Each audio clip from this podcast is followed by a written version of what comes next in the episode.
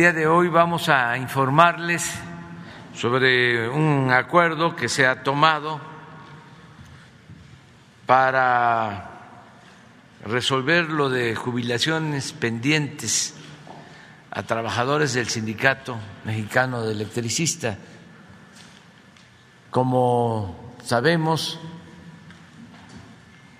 se liquidó, desapareció la empresa, la compañía de luz y fuerza del centro y se despidieron a más de 40 mil trabajadores y quedaron trabajadores eh, que no cumplían para entonces la edad de jubilación de 19 años de trabajo. Ya son ahora mayores, muchos de ellos, y eh, del movimiento que desde entonces existe por la injusticia que significó tomar esa decisión de eh, despedir a más de 40 mil trabajadores. Todo esto en el marco de la política neoliberal, privatizadora, y ahora eh, se ha decidido apoyar a eh, estos trabajadores. Y Ernesto Prieto, licenciado Ernesto Prieto Ortega, que es eh, el director general del Instituto para devolver al pueblo lo robado, va a explicarles cómo se va a hacer justicia en este asunto de las eh, jubilaciones. Eh, nos acompaña también Zoé Robledo, porque tiene que ver con el seguro social, lo mismo eh, para aclarar lo que se está haciendo en Cananea.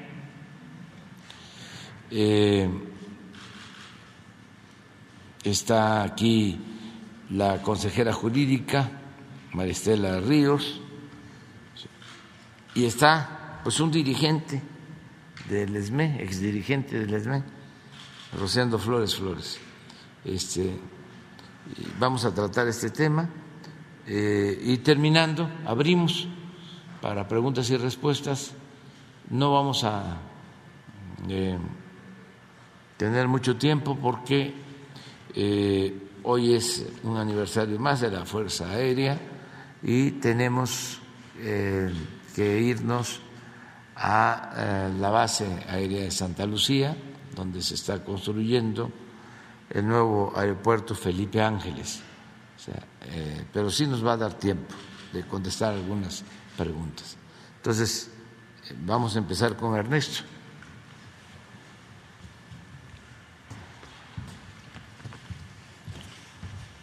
Muchas gracias, señor presidente. Con su permiso, eh, compañeros, eh, consejera jurídica, director del seguro y dirigente, ex dirigente de. Vamos a presentar este programa especial de compensación por justicia social a ex trabajadores de Luz y Fuerza del Centro. La siguiente, por favor. El 11 de octubre de 2009 se emitió el decreto por el cual se extingue la empresa paraestatal Luz y Fuerza del Centro. Esta acción arbitraria privó de su fuente de empleo a más de 45 mil trabajadores y truncó el camino a la jubilación de más de 9 mil trabajadores con más de 19 años, seis meses y un día. De los 45 mil ex trabajadores indemnizados, aproximadamente 1.700 trabajadores contaban con 25 o más años de servicio antes del 11 de octubre del 2009 y alrededor de 7.600 ex trabajadores se encontraban en camino a la jubilación por un tiempo superior a 19 años, seis meses y un día de servicio. La situación actual, la siguiente, eh, se identificaron 9.249 ex trabajadores con un tiempo de servicio de 19 años, seis meses y un día. De los 9.249 ex trabajadores han fallecido 352 y cinco ya se encuentran jubilados, por lo que se tienen 8.892 ex trabajadores con una antigüedad laboral de más de 19 años, con una edad mínima de 46 años y una máxima de 88 lo que indica una edad promedio de 59 años. Aquí en esta se ve, por ejemplo, todos los que tienen de 45 a 50 años son 177, de 50 a 55, 2053 y de 55 a 60 es la mayoría, 3042 y de 85 a 90 son cuatro. La siguiente, por favor. El gobierno de la República considera de elemental justicia establecer este programa especial de compensación por justicia social a ex trabajadores de la extinta Luz y Fuerza del Centro, que responde a una legítima demanda social para, garantizar una compensación a todos aquellos ex trabajadores que al 11 de octubre del 2009 tenían por lo menos 19 años, seis meses y un día de tiempo de servicio conforme a los porcentajes señalados en el siguiente cuadro. De 20, eh, aquí por ejemplo en el cuadro tiempo de servicio, de 20 años se les otorga el 50%, el 50 de su salario, de 21 años el 60, de 22 al 70, de 23 al 80 y de 24 al 90 y de 25 a 29 años el 100%. La siguiente, por favor. Los requisitos que deben de cubrir los ex trabajadores para incorporarse a este programa son haber cubierto un tiempo mínimo de servicios en luz y fuerza del centro de 19 años, 6 meses y un día, desistirse ante la Junta Federal de Conciliación y Arbitraje de todos los juicios presentes y futuros contra Luz y Fuerza, Secretaría de Energía, Instituto para devolver al pueblo robado y Luz y Fuerza, entregar la solicitud correspondiente con la documentación requerida la cual estará disponible en el portal de Internet del Instituto para devolver al pueblo lo robado, así como en el centro de atención en, México, Coyacán. La siguiente, por favor. La compensación mensual con tope máximo de 67 mil pesos, pensión máxima que otorga el Instituto Mexicano del Seguro Social a 880 8.892 ex trabajadores con tiempo mínimo de servicio de 19 años, 6 meses y un día. La compensación mensual va de un mínimo de 3.200 pesos a un máximo de 67 mil pesos con una media de 12.500 pesos. El presupuesto estimado es de 1.458.6 millones de pesos que aportará el instituto para devolver al pueblo lo robado. El ingreso promedio mensual sería de de tres mil doscientos a diez mil pesos, cuatro mil doscientos setenta de 10 mil a 20 mil pesos, 3 mil 673, hasta llegar a 25 personas que serían los que podrían obtener los 67 mil pesos como máximo. La siguiente, por favor. El beneficio del programa es para 8.892 familias beneficiadas con un ingreso permanente. La liquidación de luz y fuerza del centro se libera de 2.118 juicios laborales con un pasivo contingente de 5.892 millones de pesos. Se resuelve una legítima demanda social originada por una decisión arbitraria del Estado en agravio de miles de trabajadores afectados. La siguiente, por favor. Aquí es el procedimiento de implementación. La información correspondiente estará disponible en el portal de Internet del Instituto para devolver al pueblo lo robado, en los teléfonos que ahí se señalan, el correo electrónico de la Oficialía de Partes de Luz y Fuerza del Centro o directamente en el Centro de Atención México Coyoacán, ubicado en Avenida México Coyoacán 318, Colonia General Anaya, Alcaldía Benito Juárez, de 8 a 15 horas de lunes a viernes. Por cualquier de los medios arriba señalados, el ex trabajador solicitará una cita para la entrega de la solicitud y documentación requerida. El ex trabajador es atendido en el centro de atención personal el día y hora de su cita entre las 8 y 15 horas con la solicitud y documentación requerida. Se informará al ex trabajador sobre la procedencia o improcedencia de su, de su solicitud personalmente por teléfono o por correo electrónico. En caso de procedencia, se le citará para la formalización de un convenio individual respectivo previa formalización del desistimiento de los juicios ante la Junta Federal de Conciliación Arbitraje. Los ex trabajadores con dictamen jurídico de procedencia, desistimiento del juicio y convenio formalizado serán incorporados al programa y al proceso de nómina especial. Una vez aprobado la presente, como ya lo fue, el presente programa, el tiempo que se llevará a cabo para cumplir con su objetivo será de aproximadamente de cuatro a seis meses. Sería todo, señor presidente.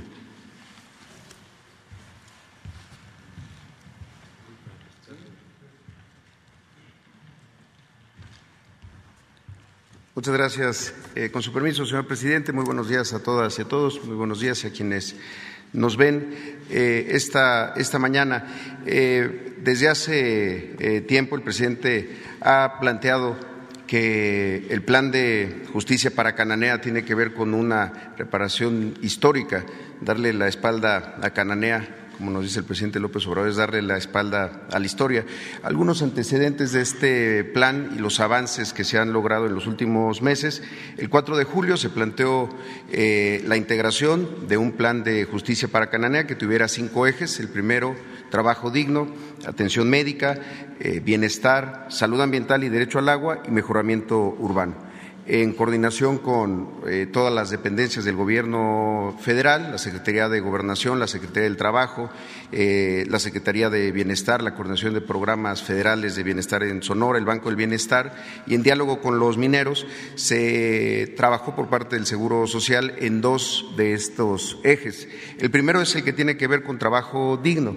El 11 de noviembre pasado, si podemos pasar a la siguiente, eh, allá en Cananea se firmó un convenio entre diferentes dependencias del Gobierno federal, el Seguro Social, Gobernación, la Secretaría de Trabajo, el Gobierno de Sonora y la empresa Grupo México. Esto con el fin de integrar un fondo solidario con recursos públicos y privados que pudiera eh, convertirse en la fuente del apoyo solidario para los ex trabajadores eh, mineros. Es un apoyo de un salario mínimo mensual durante 10 años. Eh, son 5.258 pesos que se incrementan con los incrementos que ha observado desde esta administración el salario, el salario mínimo y que siempre están arriba de la, de la inflación. Para tales efectos, en la siguiente se diseñó esta plataforma. Es una plataforma que busca ser lo más ágil, oportuna, transparente y sin intermediarios para que los mineros puedan acceder a ella. Es apoyo MX, registran ahí su, eh, eh, su un número de, que tienen como extrabajadores y en la siguiente tienen ya cargados los eh, diferentes datos que se necesitan. de esa manera pueden hacer la verificación de ellos, en algunos casos actualizarlos o si no se tienen, poderlos complementar. Al día de ayer, se contaba ya con 1.119 eh, personas, extrabajadores, que habían ingresado a la plataforma para validar eh, sus datos. Esto representa eh, el 76.3% del universo inicial que se había identificado.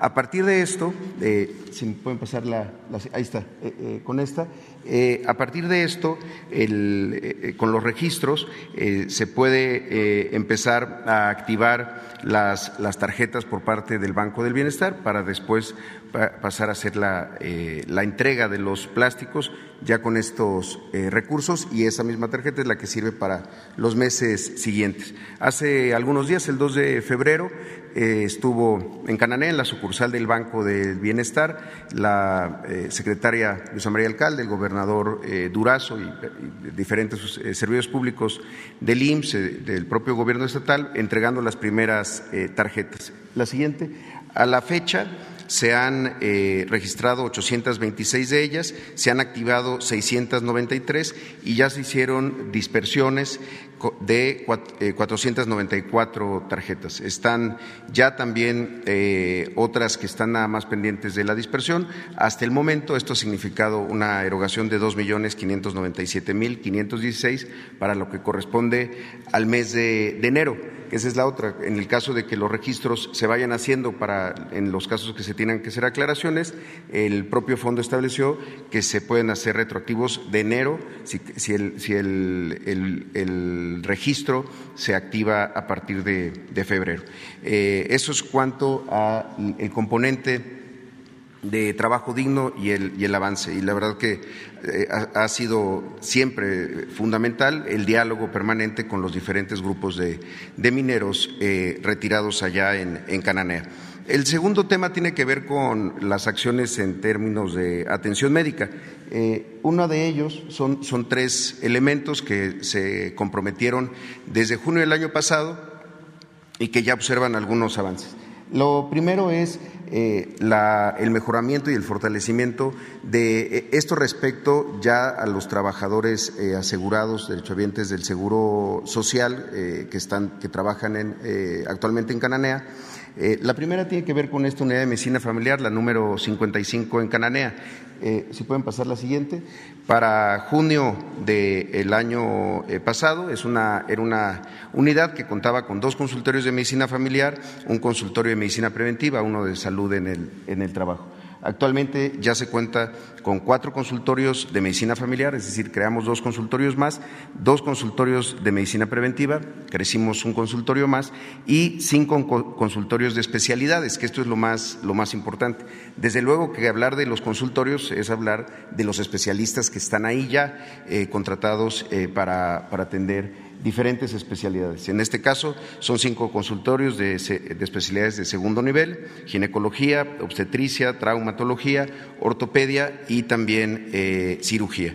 El segundo elemento es los, eh, un trabajo que se está realizando actualmente de mejoramiento, si pueden pasar la, siguiente, del hospital de subzona allá en, en, Agua Prieta, porque es hacia donde se refiere actualmente a quienes requieren atención de segundo nivel en hospital. Es una obra que se está eh, eh, planteando para hacer este en el primer semestre de este año y es un fortalecimiento en la creación de dos nuevos quirófanos y una sal ampliar y remodelar el área de post eh, quirúrgico. También hay que decir, el, en el 2020 eh, se, hizo un compromiso en Agua Prieta por parte del presidente López Obrador para crear una nueva unidad de medicina familiar allí en, Agua Prieta y este entró en funcionamiento desde eh, diciembre del año 2020, eh, justamente. Se hizo en, un tiempo récord y ya se tiene con dos consultorios de medicina familiar, cuatro consultorios de medicina familiar, perdón, y dos consultorios de enfermera especialista para temas preventivos. Eso es la unidad de medicina familiar número 19. Y finalmente, el tema del hospital de Cananea, el Hospital General de Cananea, que actualmente opera el sector salud, el gobierno del Estado, en, un convenio que se tenía con, con, la propia empresa. Se ha estado trabajando con ellos para poder hacer la transferencia de este hospital para que se incorpore al programa InGenestar. Esto es para población sin seguridad social. Eh, se han hecho varias visitas al hospital. Justo en esta última gira estuvo por allá también la, secretaria y el, y el gobernador. Y estamos trabajando con el gobierno del Estado de Sonora para ya su transferencia. Un dato muy importante, porque el modelo de InBienestar, eh, a diferencia de lo que ocurrió con la salud de quienes no tienen seguridad social durante muchos años, es que está enfocado en lo preventivo. Entonces, no es solamente el hospital que espera a que la gente se enferme, sino las unidades de primer nivel que están atendiendo la salud de las personas eh, buscando eh, evitar esas enfermedades. Y en este caso, la intención es que junto con el Hospital de Tamosura o el Hospital General de Cananea se, se traspasen 14 unidades o centros de salud del gobierno del estado de Sonora en estos seis municipios, en Arispe, en Fronteras, en Santa Cruz, en Naco, en Nímoris y en Bacoche. Entonces, eh, esto ya convierte una zona de atención y de servicios que está enfocada a lo que se perdió durante tanto tiempo, la atención primaria de la salud, es decir, la atención preventiva, en este caso para las personas que no tienen seguridad eh, social. Entonces, esos son los avances, señor presidente, de estos dos componentes del plan de justicia. Gracias.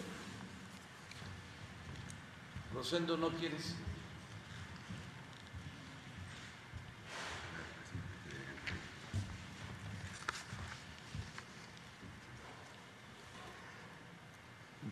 Señor presidente, buenos días y muchas gracias por permitirme decir unas cuantas palabras. Lo conocimos y luchamos junto a usted cuando el viejo sindicato mexicano de electricistas, el de antes, el nacionalista, el democrático, enfrentaba al gobierno de Cedillo que había anunciado la privatización de la compañía de luz y fuerza. Después de incontables marchas, mítines, foros y asambleas populares a lo largo y ancho del país, enterramos de la mano del pueblo esa iniciativa que pretendía despojar a la nación de su exclusividad en el manejo de la industria eléctrica consagrada en la Constitución. Desgraciadamente, una década después constatamos con amargura que la defensa de la patria no admite tregua que no hay victorias definitivas y recibimos el golpe brutal de la extinción de nuestra empresa de manos del cínico y corrupto Felipe Calderón. En octubre de 2009, la ilegal extinción de Luz y Fuerza significó el final de un ejemplar contrato colectivo de trabajo, la destrucción del Sindicato Mexicano de Electricistas y la pérdida del futuro de miles de trabajadores 44 mil compañeros que fueron echados a la calle, señalados con saña como si fueran delincuentes y que siguen hoy sin alcanzar una reinserción laboral que les permita sacar adelante a sus familias. Entonces, no hubo nadie que nos volteara a ver, los periodistas, las televisoras, los articulistas que hoy se quejan de vivir en un país polarizado, miraban nuestra desgracia con indiferencia y hasta aplaudían la decisión cobarde del vendepatrias usurpador de Calderón.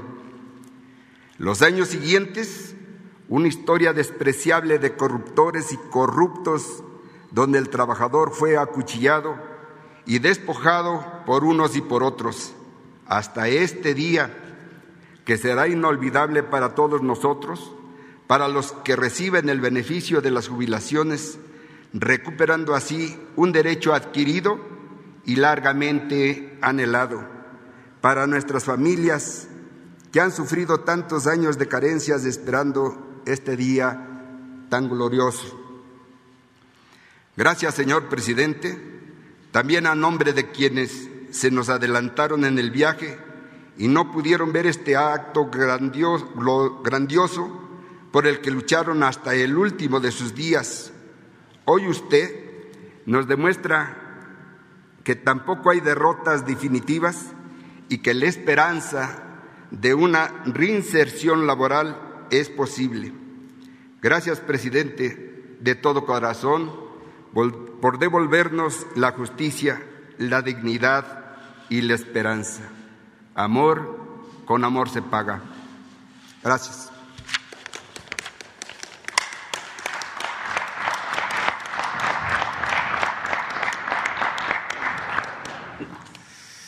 Bueno, pues vamos a abrir para, ¿de acuerdo? Dos, la compañera tres, otra compañera cuatro.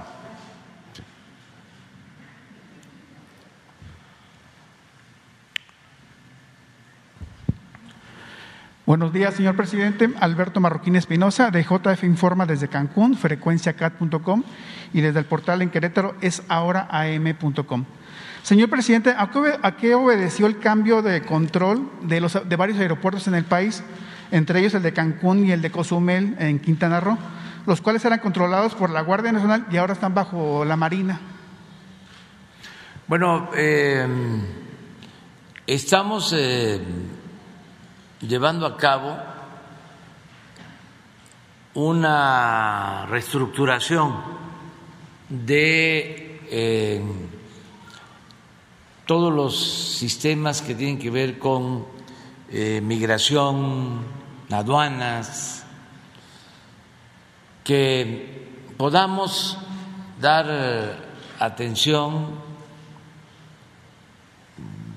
como lo merecen los turistas, los visitantes,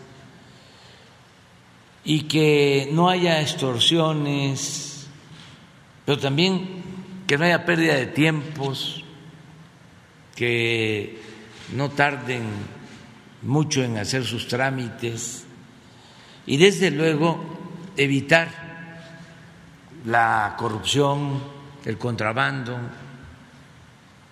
el que las aduanas no estén controladas por delincuentes ni de la llamada delincuencia organizada ni de la delincuencia de cuello blanco.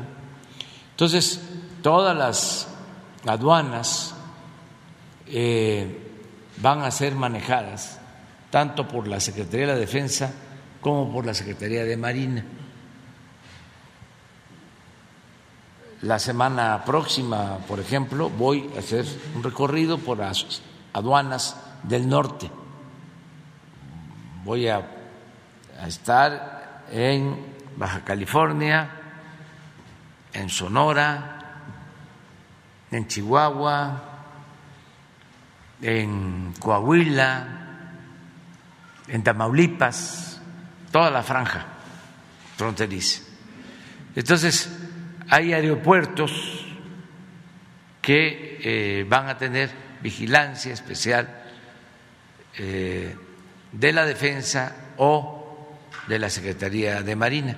Este es el caso de Cancún,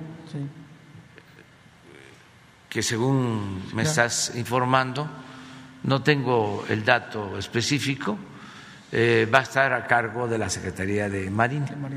Muchas gracias, señor presidente. Siguiendo el tema de reforma laboral, de justicia, este, eh, acabamos de ver unas elecciones del sindicato de Pemex, pero también hay un sindicato independiente en Pemex que como que no se le hace mucho caso, que se llama Petromex, y ha sido, ha sido muy este, hostigado por parte de las autoridades este, de Pemex. Constantemente, incluso tienen la toma de nota desde 2019, pero realmente hay una injusticia y no es nada más el único caso, el de Pemex, del sindicato de Petromex, ocurre también en otros sindicatos como, el tema de, hay, el, de Nacional Monte de Piedad, que también tiene 1.600 trabajadores y también con la reforma de 2019 también se creó un sindicato independiente y lo mismo le ocurren a ellos, ¿no? o sea, ese hostigamiento por el sindicato mayoritario. Entonces, a veces ellos quieren cómo recurrir, qué hacer ellos cuando hay ese hostigamiento por parte de, a lo mejor de esos, directores que tienen temor a ese sindicato mayoritario. ¿Qué, opinión le merece para eso? Pues hay que este, denunciarlo, lo que estás haciendo aquí, en este caso, la secretaria del Trabajo, Luisa María Alcalde, va a atenderlos y tenemos que evitar que haya eh, antidemocracia en los sindicatos. Ahora estamos iniciando una etapa nueva, algunos no les pareció lo del resultado de la elección en el sindicato petrolero, pero fueron los trabajadores.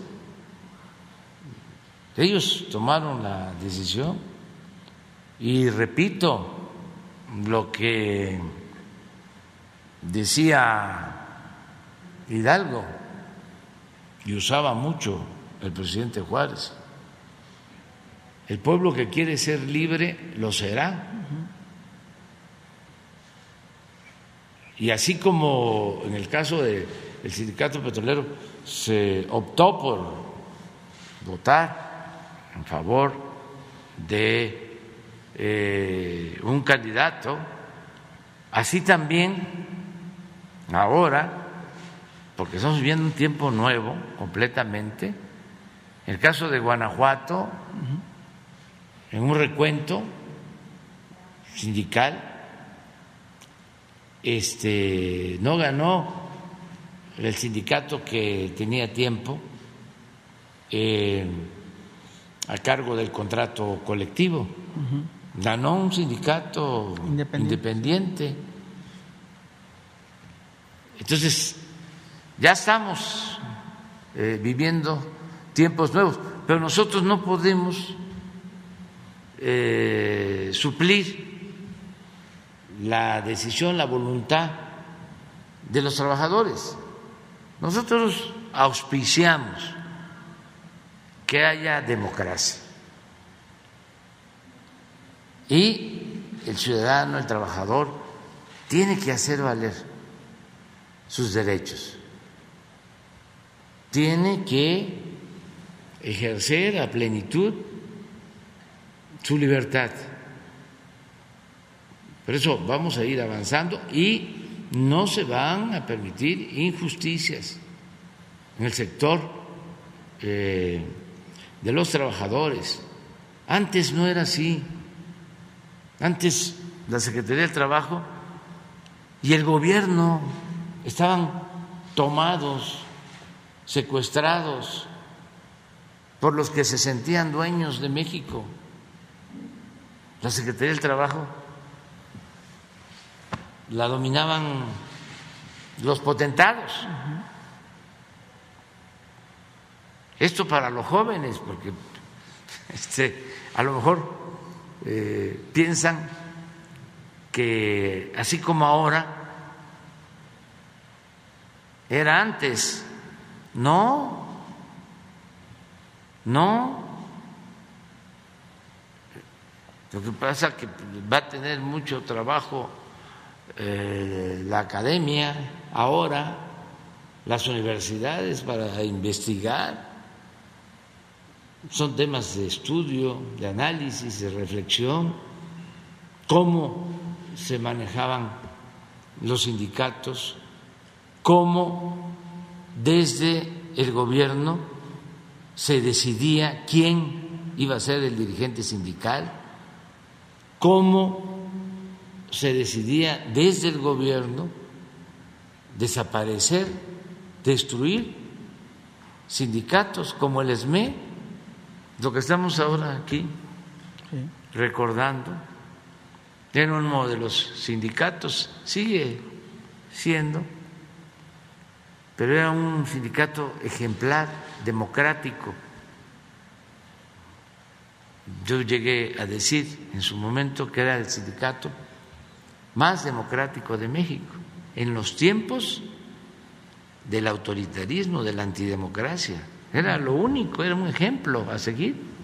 Los trabajadores elegían a sus dirigentes. Esto que ahora queremos que se haga hábito en el país, pues era lo que hacía el ESME Luego,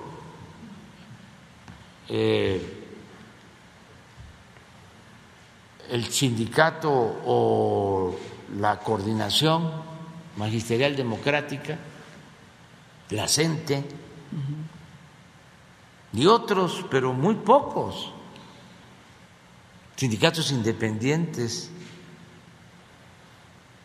los sindicatos universitarios, pero todo eso se fue apagando, lo fueron aplastando durante el periodo neoliberal. Entonces, ahora tiene que resurgir el sindicalismo democrático, dirigentes que defiendan realmente a los trabajadores, que no sean impuestos por el gobierno. Pero es un proceso que afortunadamente ya comenzó. En este caso, ¿qué denuncias? La Secretaría del Trabajo tiene que participar y decirles a todos que cuenten con nosotros y que vamos a seguir apoyando para que se garanticen los derechos laborales. Eh, siguiendo el tema temas de, transparencia, en diciembre le había comentado que en Querétaro se había llevado eh, una declaración patrimonial que la promovió el, gobernador Mauricio Curi el 5 de 5 y en ese momento eh, en las siguientes semanas se sumaron dos municipios más, el de Querétaro y el de Corregidora, en este caso de Luis Nava y de Roberto Sosa pero somos, son 18 municipios en el estado de Querétaro y ahí causa, causa un poco de ruido porque no se han sumado los demás municipios como el Marqués, San Juan del Río, a esta iniciativa de transparencia y como usted siempre ha dicho, ¿no? que para que la vida sea más pública, ¿no? ¿qué opinión le merece? Y, ojalá a lo mejor otros municipios del país o otros estados se sumaran a ese tipo de iniciativas ¿no? de, de mejora y de transparencia. ¿no? Yo espero que sí, que se extienda esta propuesta que haya cada vez más transparencia. Y creo que hay condiciones de hacerlo en Querétaro. El gobernador Mauricio Curi quiere este, hacer las cosas bien en Querétaro y eh, contaría con el apoyo de nosotros siempre. Y es buena la relación que tenemos con él y hay que seguir impulsando estas iniciativas. Gracias. Señor presidente, bueno, eh, también hace como un le comenté el tema del, del parque cimatario, pero ahorita me comenta que hay un decreto de área natural protegida, ya está el decreto que ya, se presentó incluso al área, al, área de, a la unidad coordinadora de asuntos jurídicos de la Semarnat y ahí tiene, me comenta que tiene un año ahí ese, ese documento, nada más está para que usted lo firme y se declare lo que es el, área natural protegida de Peña Colorada, que son 5.000 hectáreas, que la verdad que es un pulmón que nos hace falta mucho en Querétaro. Ojalá este lo pueda retomar la secretaria de Medio Ambiente en Querétaro. Sí, lo vemos. Desde el anterior gobierno estatal nos los plantearon. Es algo parecido a lo que se llevó a cabo en San Luis Potosí, en la Sierra de San Miguelito, algo parecido, hay que seguir protegiendo las áreas verdes, los bosques, el medio ambiente. Y lo vamos a hacer. Gracias. Y le vamos a pedir un informe a la Secretaria de Medio Ambiente. Y ya nada más para terminar, en dos denuncias ciudadanas, eh, hay, un tema en, el ejido, en un ejido de San Juan del Río que se dio 18 hectáreas al, al municipio de San Juan del Río desde hace eh, desde el 96 y ya y desde 2003 metió juicio porque no le han pagado. Ojalá nos pueda apoyar para que el, presidente municipal de San Juan de Río, pues, de hecho ya ya ya ya se ya hay un el, poder judicial ya ordenó el pago, ya ya se ya se dirimió todas las, las instancias legales, ¿no? Pero aún así como que el presidente municipal quiere alargarlo para que lo pague otro presidente municipal prácticamente. Bueno, vamos a hacerle el llamado. Ya, lo está escuchando. O le van a decir. Ok, muchas gracias. Y este, nada por la fuerza, todo por la razón y el derecho. Muy bien, adelante. Buenos días, señor presidente. Buenos días, consejera, maestro Robledo, director, don Rosendo. Buenos días a todas y a todos. Diego Elías Cedillo, Tabasco y Campeche y Quintana Roo y Diario Basta de Grupo Cantón. Señor presidente, Con base en la reunión que sostuvo ayer aquí en Palacio Nacional con John Kerry, eh, funcionario estadounidense, preguntarle cuál sería su opinión al respecto de esta reunión, cuáles fueron los pormenores que trataron. Tengo, bueno, derivado del, del tuit que subió ayer, si tuvo oportunidad de mostrarle la Plaza de la Constitución en su conversación. Y también, presidente, si platicaron al respecto de invitar al presidente de Estados Unidos, Joe Biden, aquí a México para que tenga oportunidad de conocer el país. Gracias, presidente. Bueno, fue muy buena reunión con el señor eh, Kerry.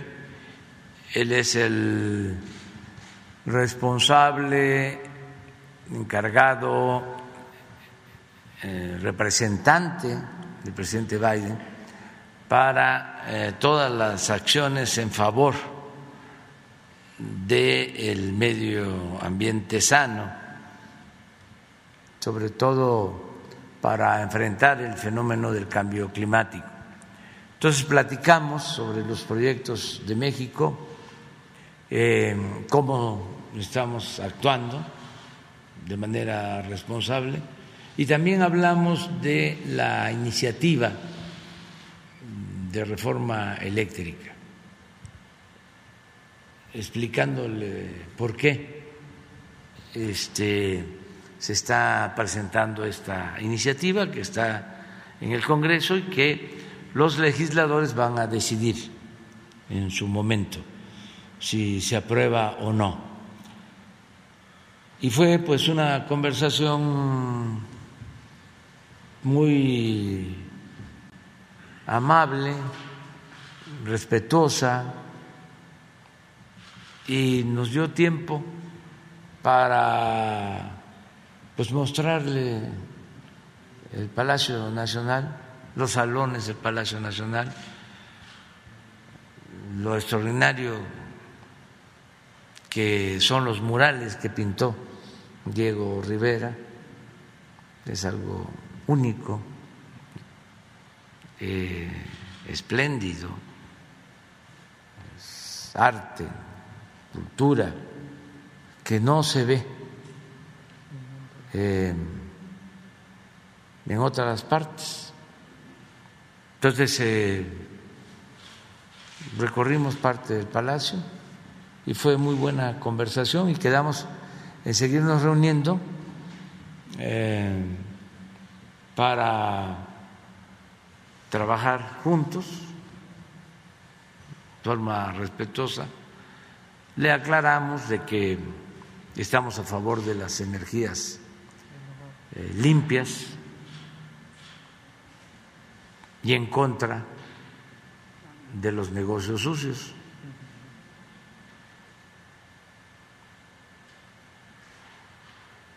Y que vamos a convencer y a persuadir de que a todos nos conviene que no se debilite, que no se socave, que no se destruya la Comisión Federal de Electricidad, que tenemos que defender esa empresa pública, porque gracias a esa empresa pública se electrificó México hasta los pueblos más apartados y que esa empresa pública ahora está garantizando que no aumenten el precio de las tarifas, que no aumenten los precios en el cobro de tarifas domésticas y que tenemos el compromiso de que no se incrementen los precios de las tarifas y que sí existe una polémica porque consideramos nosotros que se le dio preferencia en la llamada reforma energética a las empresas particulares, sobre todo extranjeras, y que es injusto que reciban subsidios del presupuesto público, que es dinero del pueblo, para que ellos obtengan energía eléctrica barata, mientras los consumidores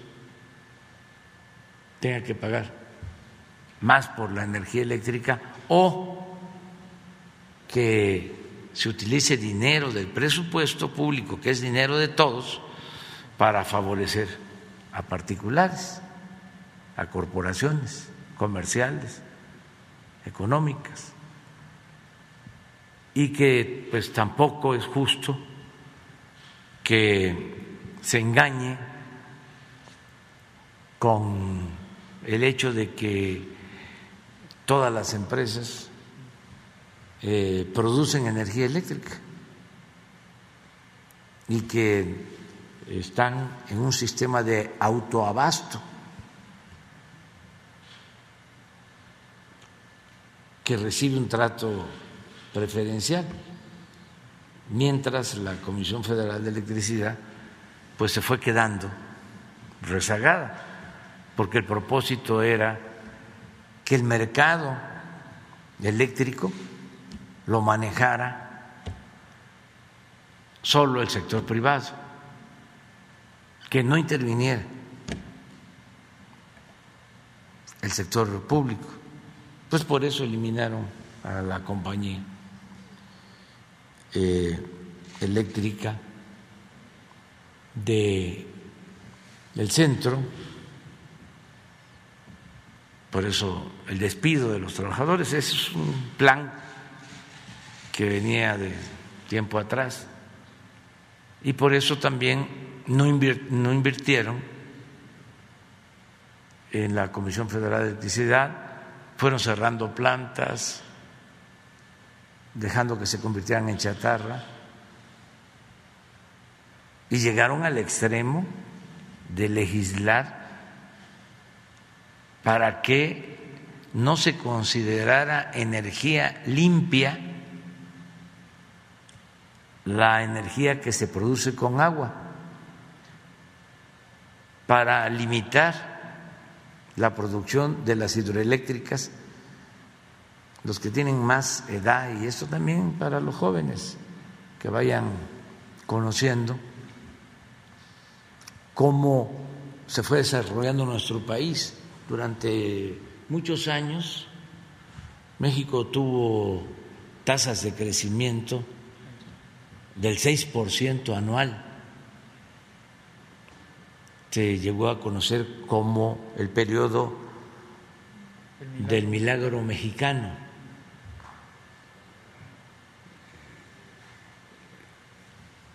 En ese entonces era secretario de Hacienda, cuando menos lo fue en 12 años, Antonio Ortiz Mena. Se llamó también desarrollo estabilizador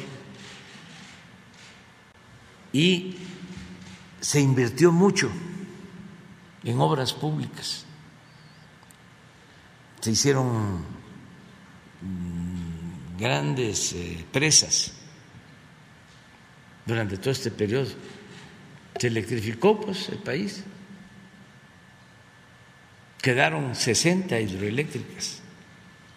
Pero resulta que con la política neoliberal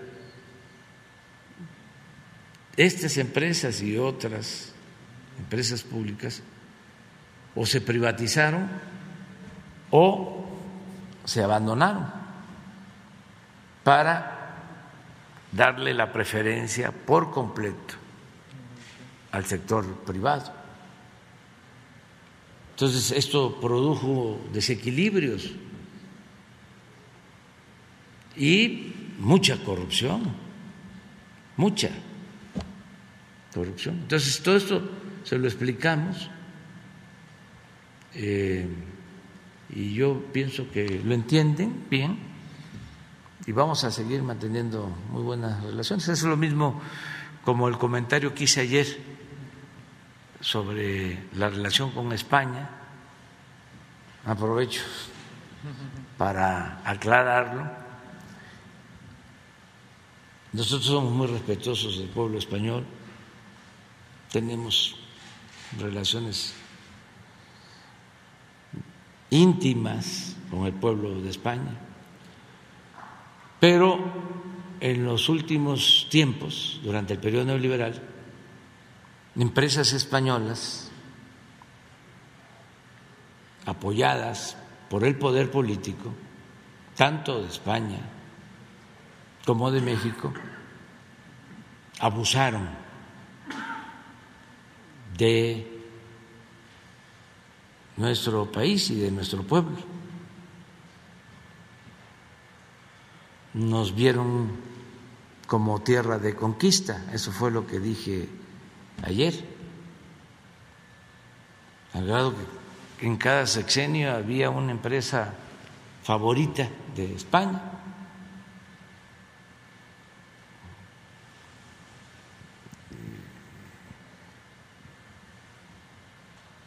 Iberdrola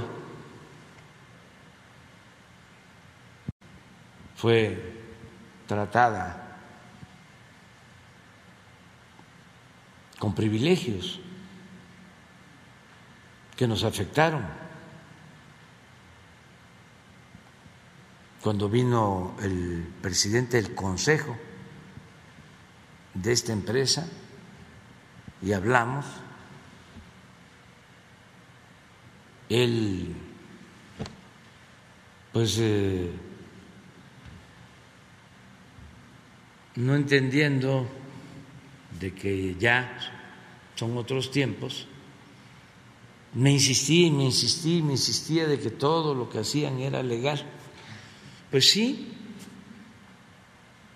porque llevaron a la práctica una política caracterizada por el influyentismo al grado de que la Secretaría de Energía,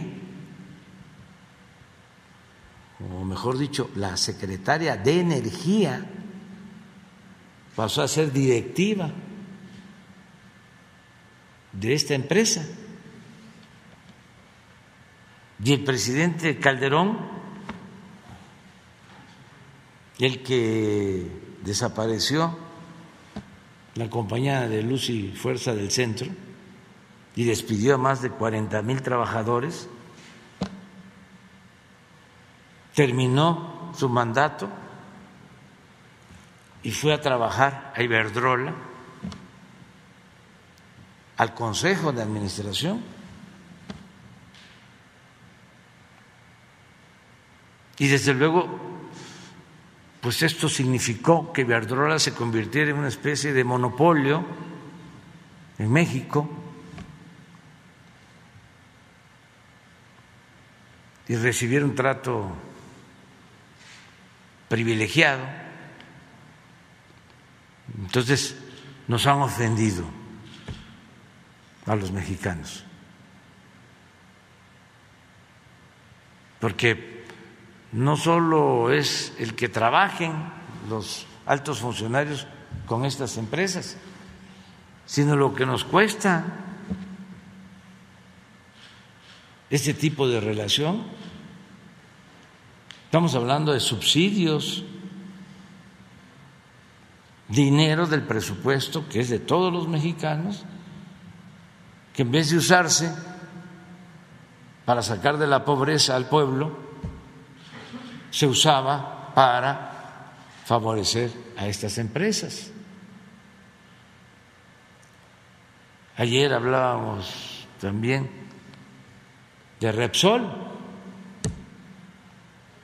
Solo el análisis de cuánto se llevaron los de Repsol de México en el gobierno de Calderón solo de cuánto dinero del presupuesto público obtuvieron y se llevaron de México, ayudaría a comprender de que fue un abuso. Lo de OHL era la empresa favorita en el sexenio pasado, también española, todo el influyentismo en el manejo del turismo hasta lo más alto del poder de España y de México. Entonces, lo que dije ayer es vamos por el bien de nuestros pueblos a tener una pausa. No hablé de ruptura, no. Dije, vamos a serenar la relación, que ya no se está pensando de que se va a saquear a México impunemente. Ya eso pasó, es una falta de respeto, deberían de ofrecer hasta disculpa. No lo han hecho, no importa, pero vamos a entrar a una etapa nueva, despacio. Y repito, no es ruptura, no es nada más decir, ha pasado esto y el pueblo de México debe saberlo y el pueblo de España, porque no es fobia o xenofobia, es que tenemos que respetarnos. Y lo mismo en el manejo político. Yo nada más recuerdo que ahora se rasgan las vestiduras por lo que dije y el que era eh, el presidente del Consejo de Vancomer, que pertenece ahora a empresarios españoles, que era presidente en la campaña pasada, se pronunció en contra mía, diciendo que yo era un populista. El presidente de el principal banco español en México, incluso el principal banco extranjero que actúa en México. Pues cómo se sentían los dueños del país.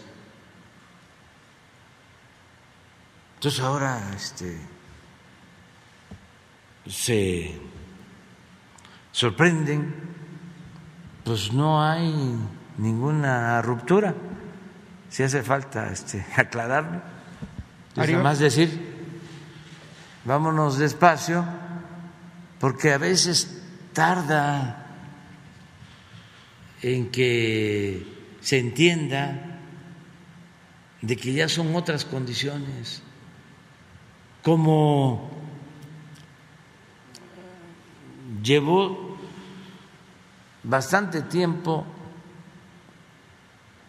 el saqueo, todo lo que fue el periodo neoliberal, 36 años, pues no alcanzan a internalizar de que esto ya es distinto. Entonces hay que estarles avisando. Y esto nos pasa con frecuencia.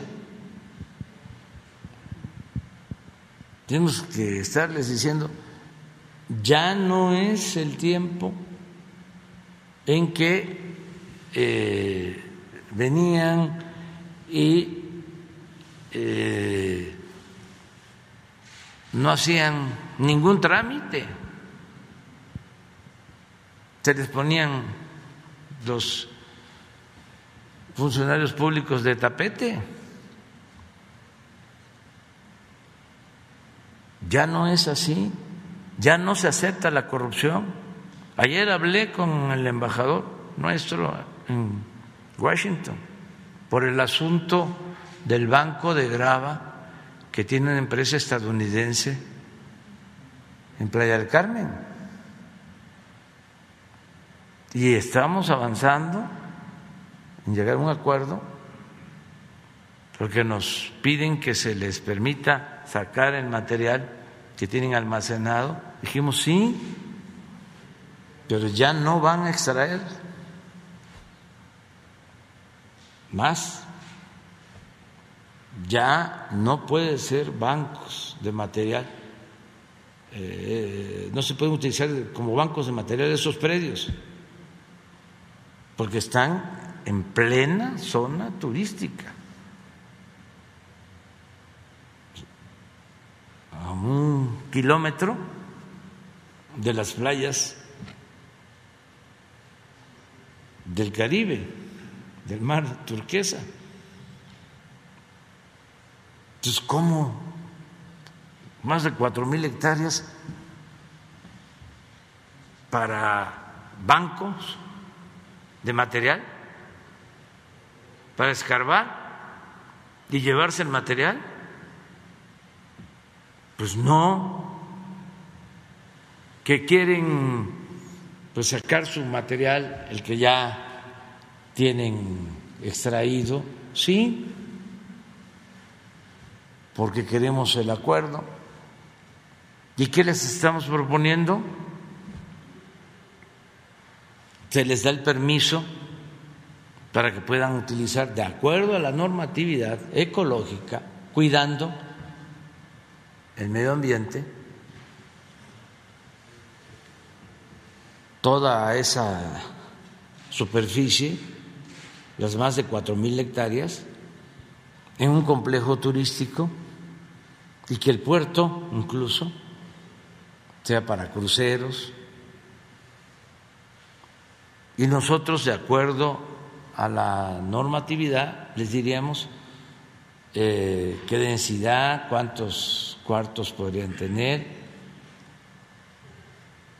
en qué condiciones el puerto, qué tipo de buques pueden llegar de conformidad con el calado, cuidando que no se vayan a afectar. Eh, corales o flora, fauna del Caribe, pero llegar a un acuerdo. Lo otro también así, porque se tiene que tratar esto de manera pública. La otra cuestión que les planteamos es, hagamos un avalúo de las cuatro mil hectáreas, que Hacienda haga un avalúo de conformidad con nuestra legislación y a ver cuánto cuesta y les compramos las cuatro mil hectáreas. ¿De dónde se Y ya nosotros vemos este cómo esos terrenos se utilizan para parques públicos y hasta para actividades turísticas y tenemos recursos para eso.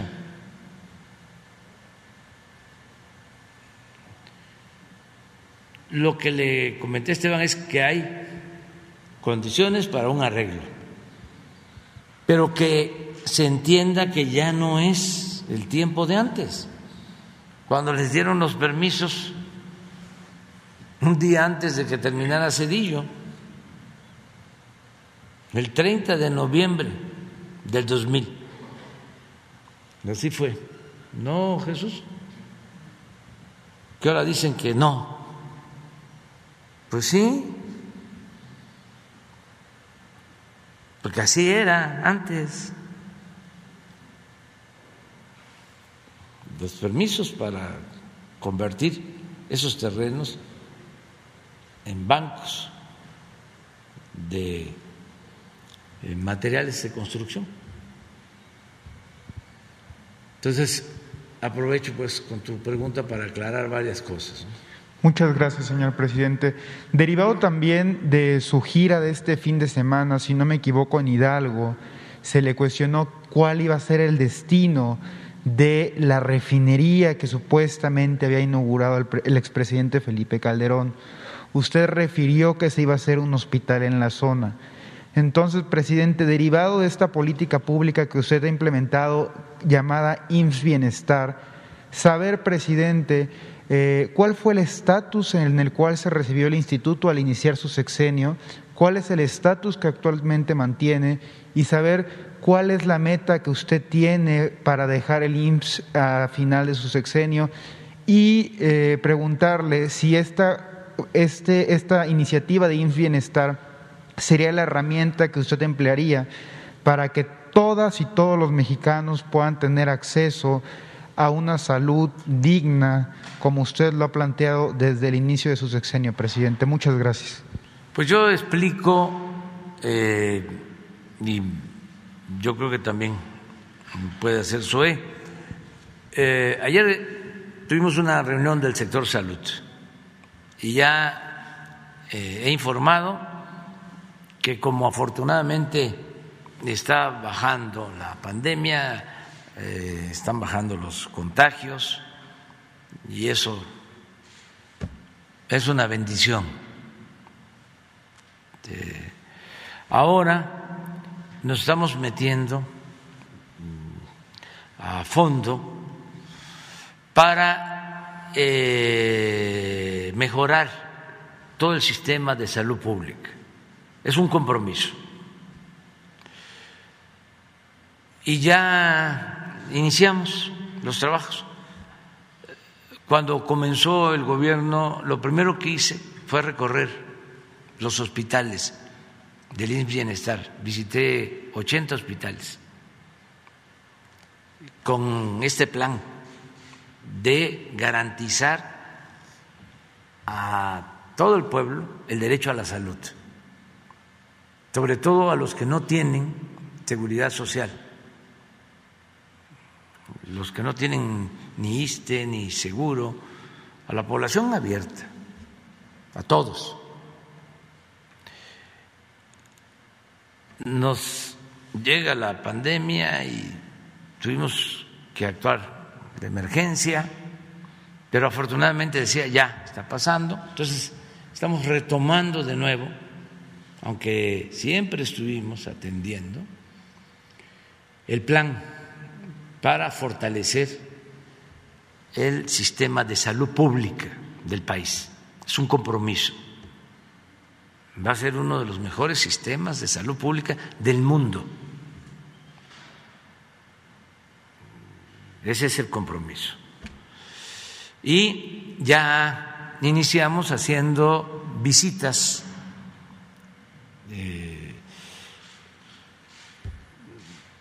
centro de salud por centro de salud, unidad médica por unidad médica, hospital por hospital. O sea, no trabajo de oficina, de escritorio, sino de territorio.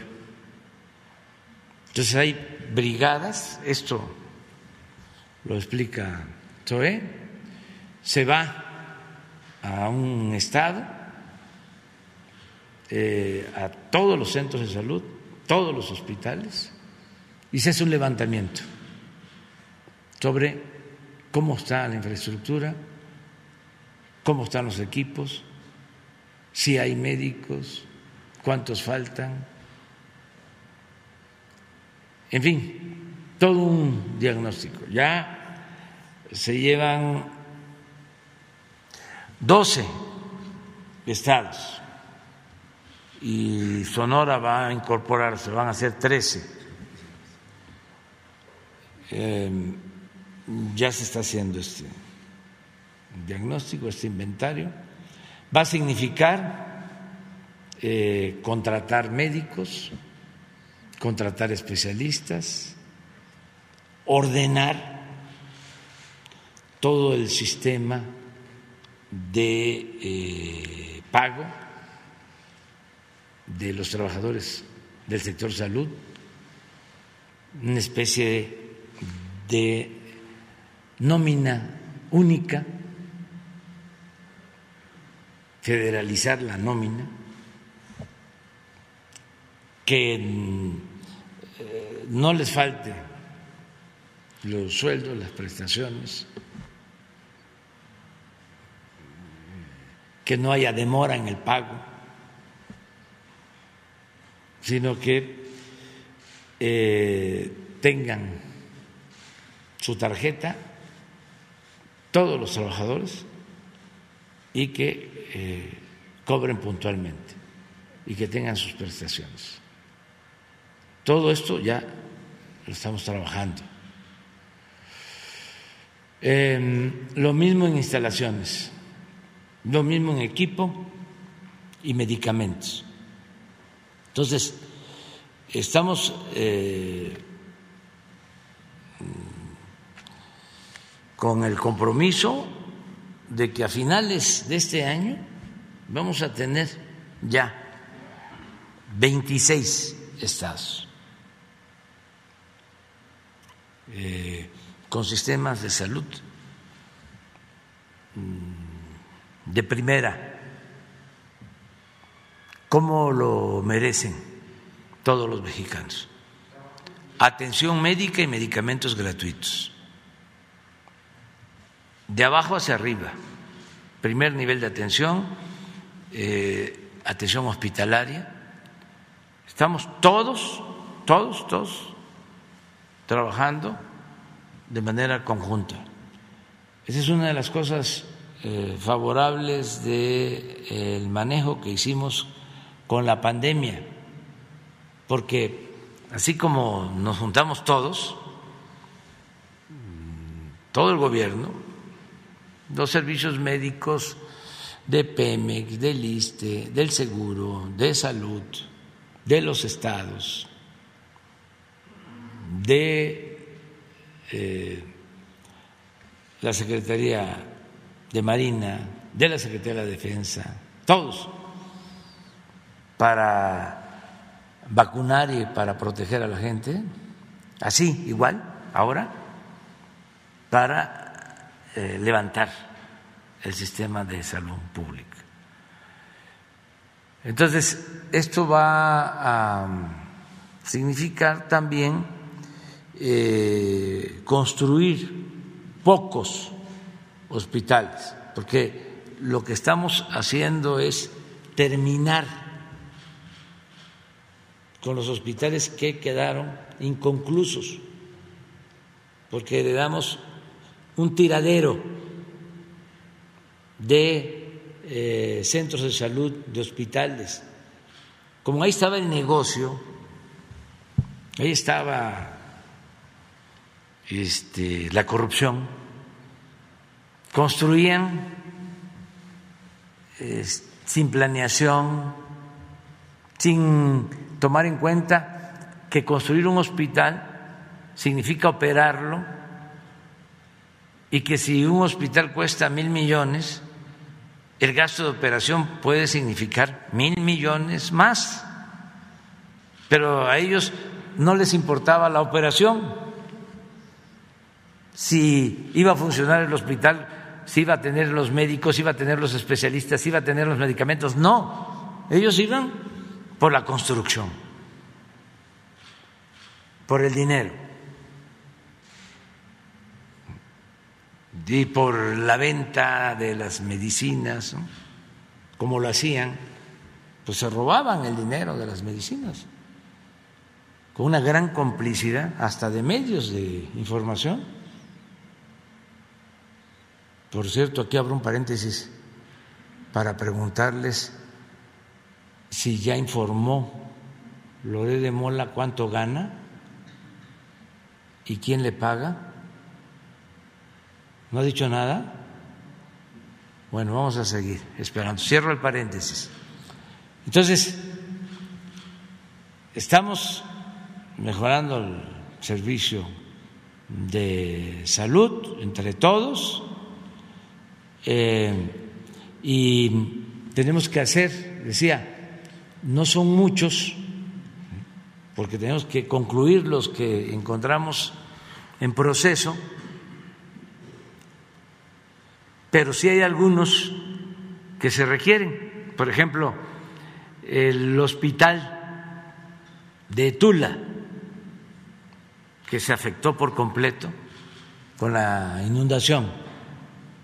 Estaba en una parte baja, desbordó el río Tula y se inundó por completo y hay que hacer el nuevo hospital del seguro.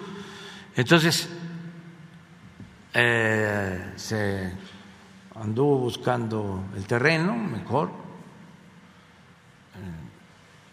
eh, y se pensó que podía utilizarse el terreno de la refinería fallida, la que supuestamente iba a construir el gobierno de Calderón y que solo hicieron la barda. Pero yo creo que sobre eso nos puedes explicar, porque fuiste, ¿no? A ver si sirve el terreno, se puede utilizar para eso y qué planes tienen y cuándo terminamos el hospital. Muchas gracias, señor presidente.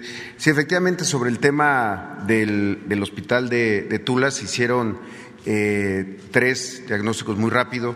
En uno participó la Organización Panamericana de la Salud, eh, el propio interno del eh, Seguro Social y Protección Civil, para determinar que la necesidad de sustituir el hospital. Pero en esa sustitución se veía también una oportunidad para crecer ese hospital, es decir, pasar de un hospital de 60 camas a uno eh, mucho más grande, de 114 camas, que no es solamente en la dimensión de la hospitalización, sino también en el número de especialidades que puede tener.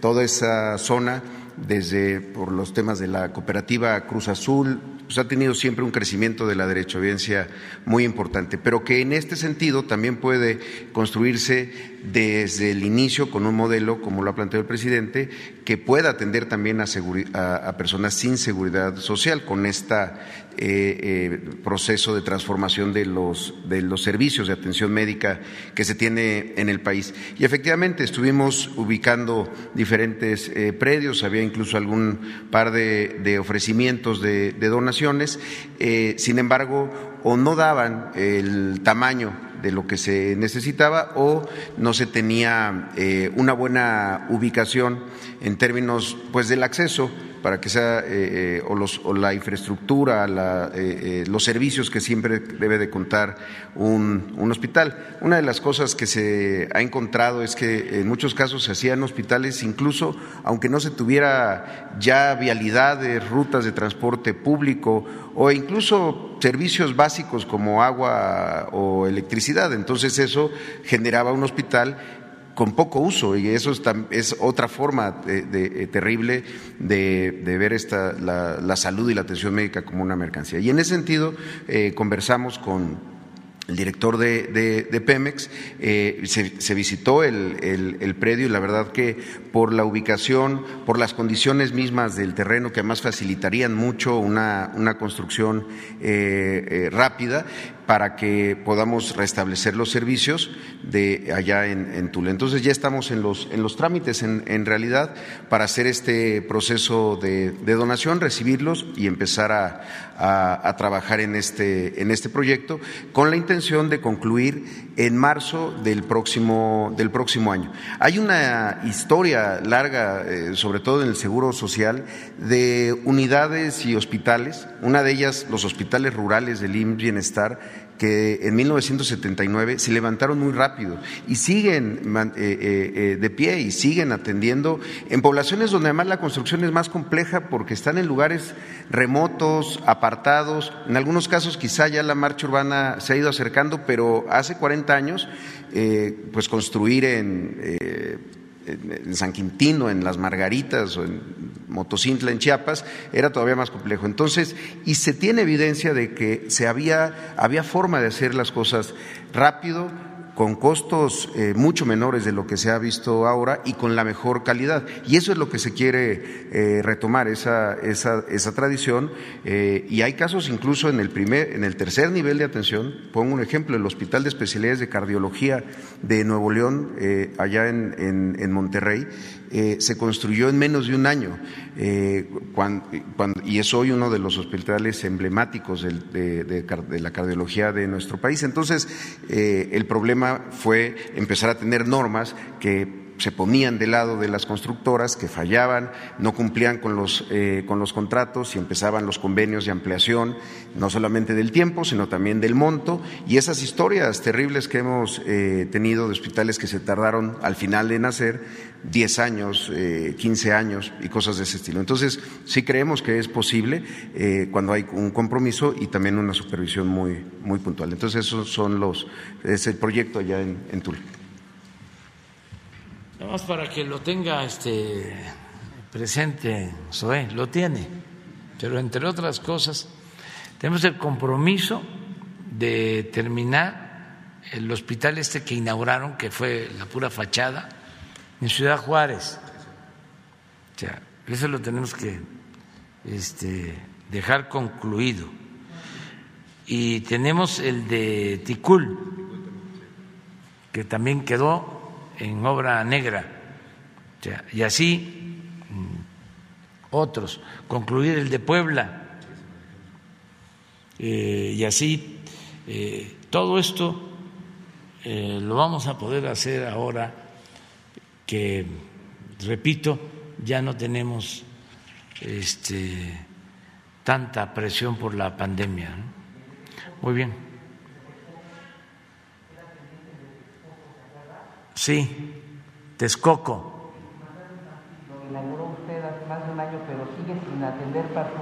Sí, eso tiene que ver con el gobierno municipal, y aprovechamos para este, invitarlos, y con el INSABI, con Juan Ferrer. Casi, casi es para decir, ahí te hablan Juan. Este, sí, porque eh, yo lo fui inaugurar y si no está funcionando, este, es eh, una falla, es tache.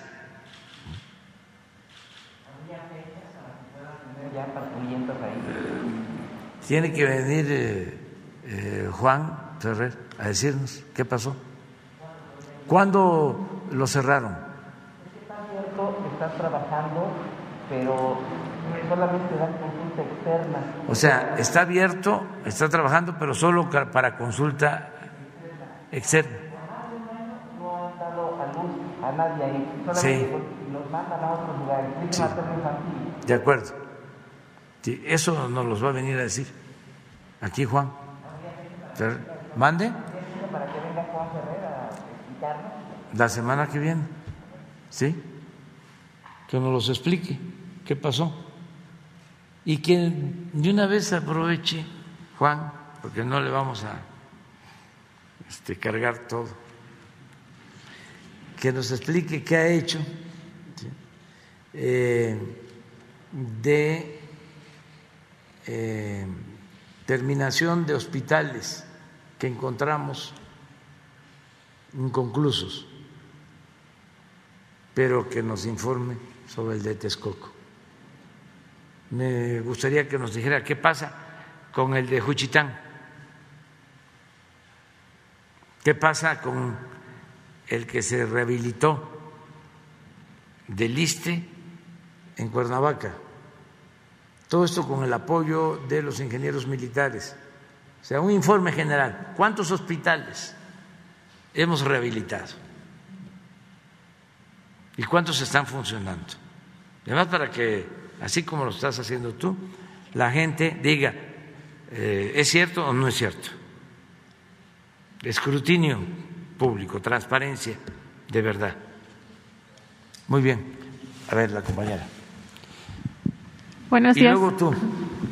Buenos días, presidente. Diana Vintes, el financiero. Buenos días a los demás funcionarios. Eh, continuando con este tema de la reunión con John Kerry. Ayer, eh, de acuerdo con la agencia Reuters, se informó que él expresó preocupaciones en torno a que la reforma eléctrica no contravenga el Tratado México-Estados Unidos-Canadá. Si nos puede precisar eh, exactamente qué fue lo que expresó y qué garantías dio México para que no se contravenga este tratado, por favor. Pues no se afecta en nada el tratado porque por eh, sentido común, que es el menos común de los sentidos a veces, por juicio práctico, el tratado no tiene nada que ver con la corrupción.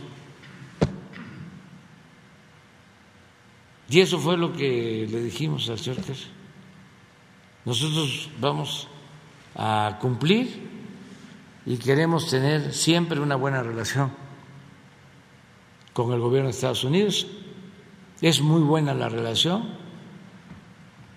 y el tratado es benéfico para nuestros países, para nuestros pueblos. No nos vamos a pelear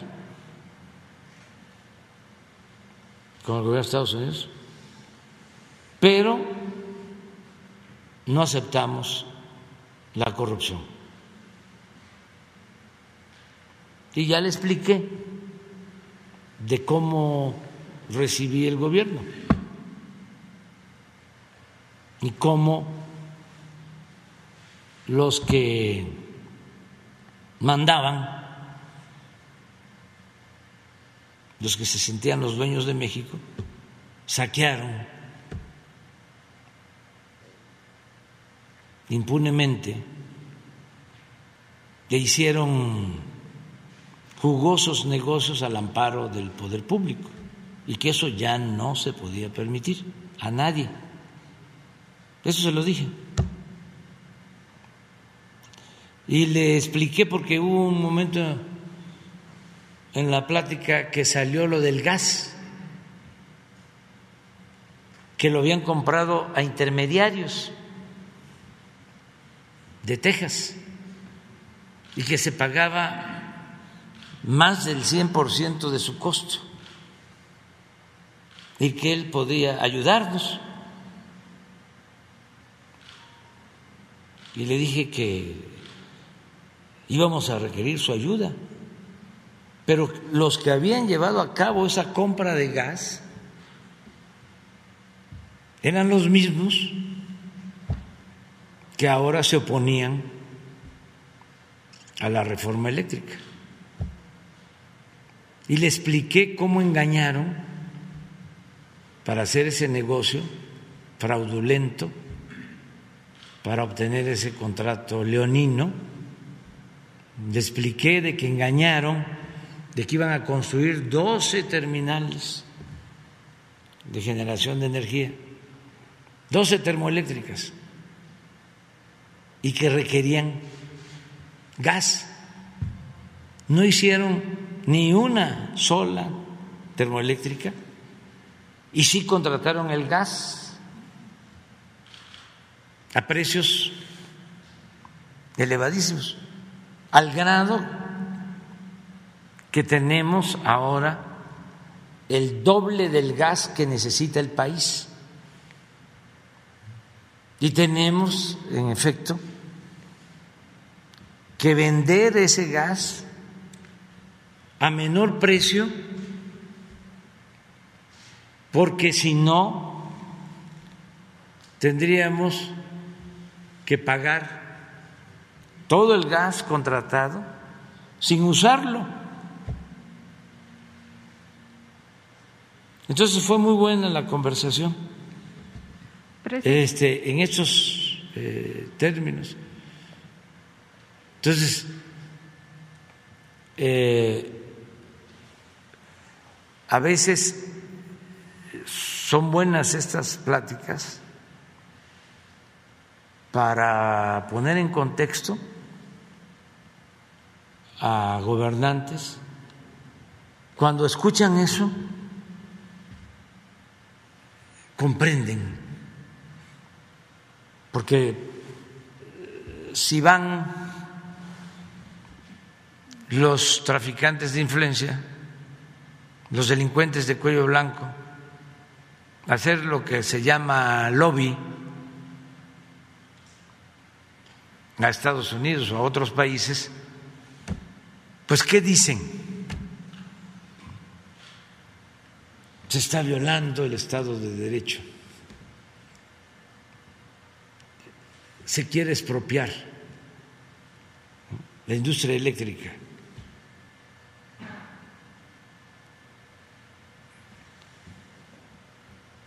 No hay garantías para la inversión en México. No tenemos confianza. En este país, y lo saben los inversionistas, ya hay un auténtico Estado de Derecho.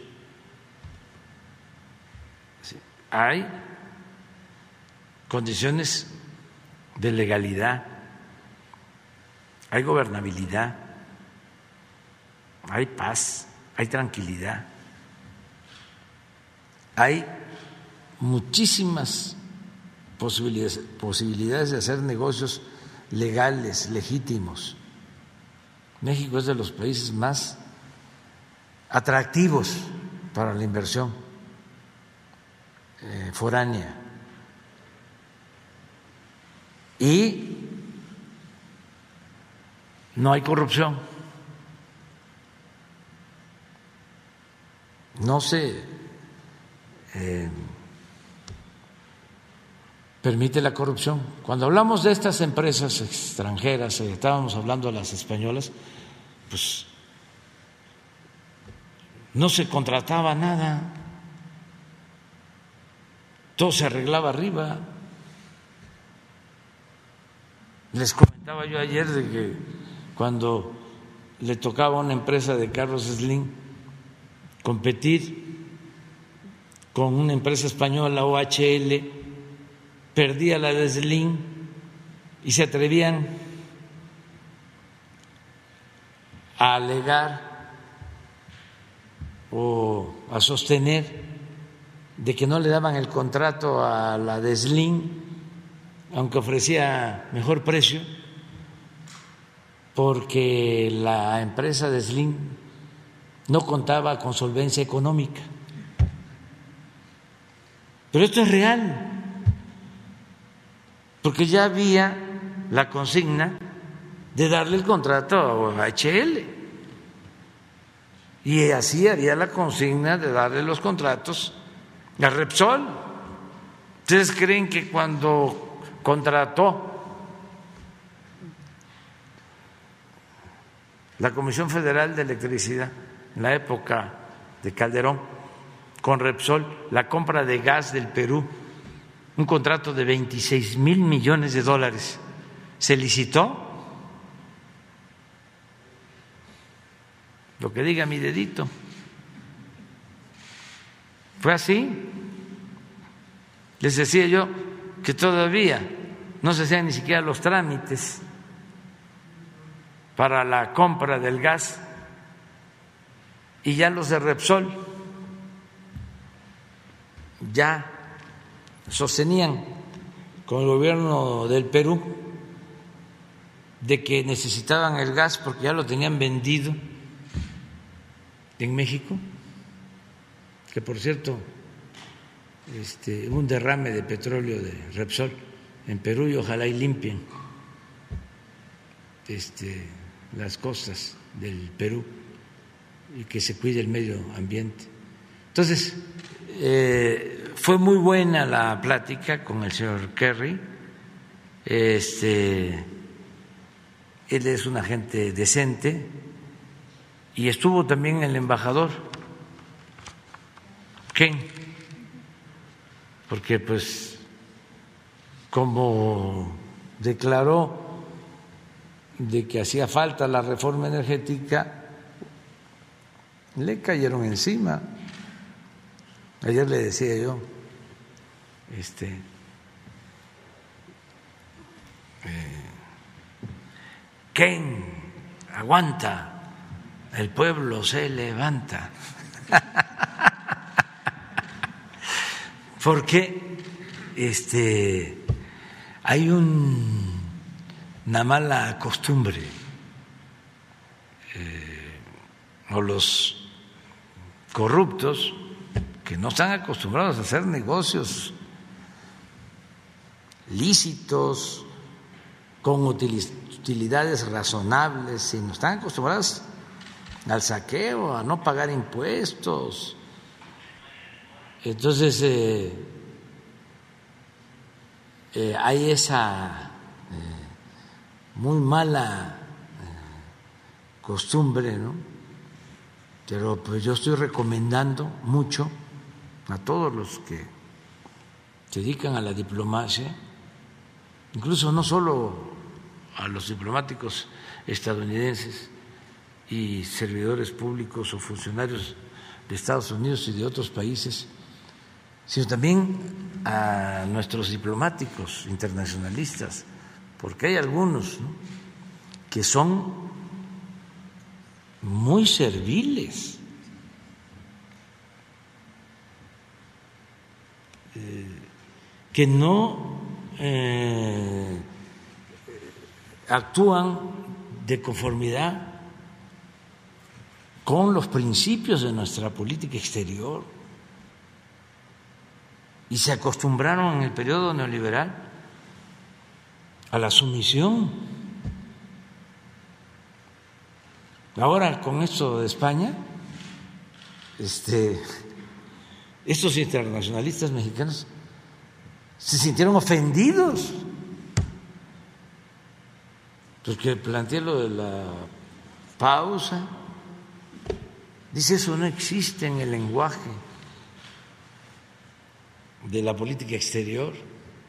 Pues sí, pero ¿cómo se entendió? Re bien.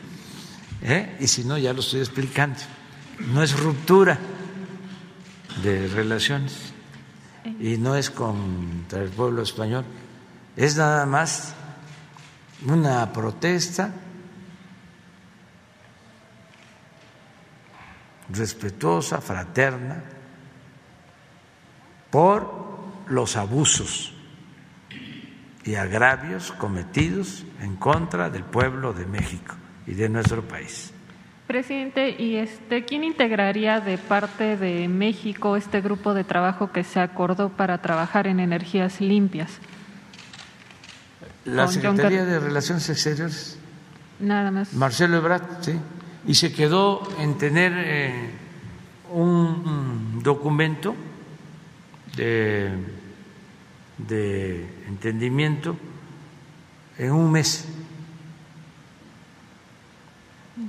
Eh, presidente, y nada eh, precisar, bueno, ya que explica, que aclara esto de... Ah, pero no terminé de decir que recomendaba yo que se leyera el libro sobre las memorias de Joseph Daniel, que fue embajador de Estados Unidos en México cuando gobernaba el presidente Franklin Delano Roosevelt y en México el general Cárdenas. Entonces, Daniel eh,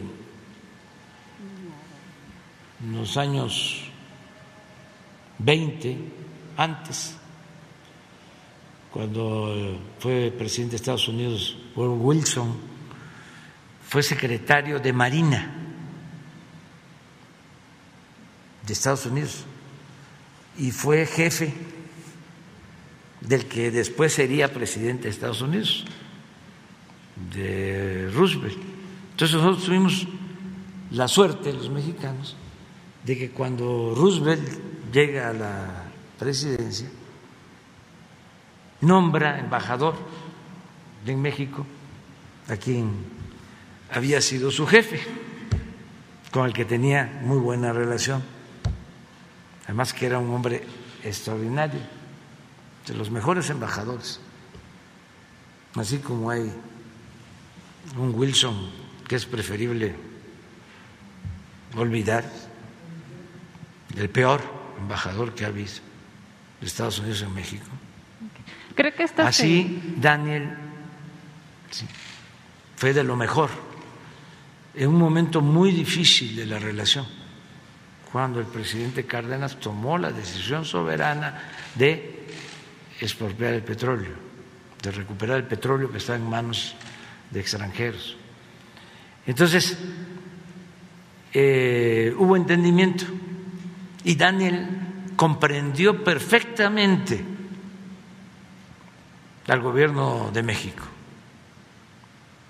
Y en ese libro de memoria que escribió, habla de la relación en aquel entonces Estados Unidos con México. Entonces lo recomiendo mucho. Y repito, no solo a los diplomáticos extranjeros, a los nuestros, para que este, entiendan mejor cómo debe ser la política exterior. ¿Cree que esta declaración en torno a España afecte las inversiones, dado que es el segundo país que más invierte No, en México? no, no. ¿Y cuál sería entonces la tarea de Quirino Ordaz una vez que llegue ya como embajador de México en Ah, pues tiene muchas tareas, la relación económica, lo que tú planteas, la relación eh, comercial, este, buscando siempre que toda nuestra relación con España y con cualquier otro país se dé en términos de respeto y de honestidad. Eso es todo, básicamente. Me tengo que ir, me vas a esperar, me vas a esperar, lo, voy a hacer, lo siento mucho, pero nos ponemos de acuerdo. Mañana, digo, no, que nos vamos a Sonora el lunes. Es lunes, además. Quédate el fin de semana en la Ciudad de México, el fin de semana y bueno, siempre, pero es bellísima. Bueno, de acuerdo, nos estamos viendo.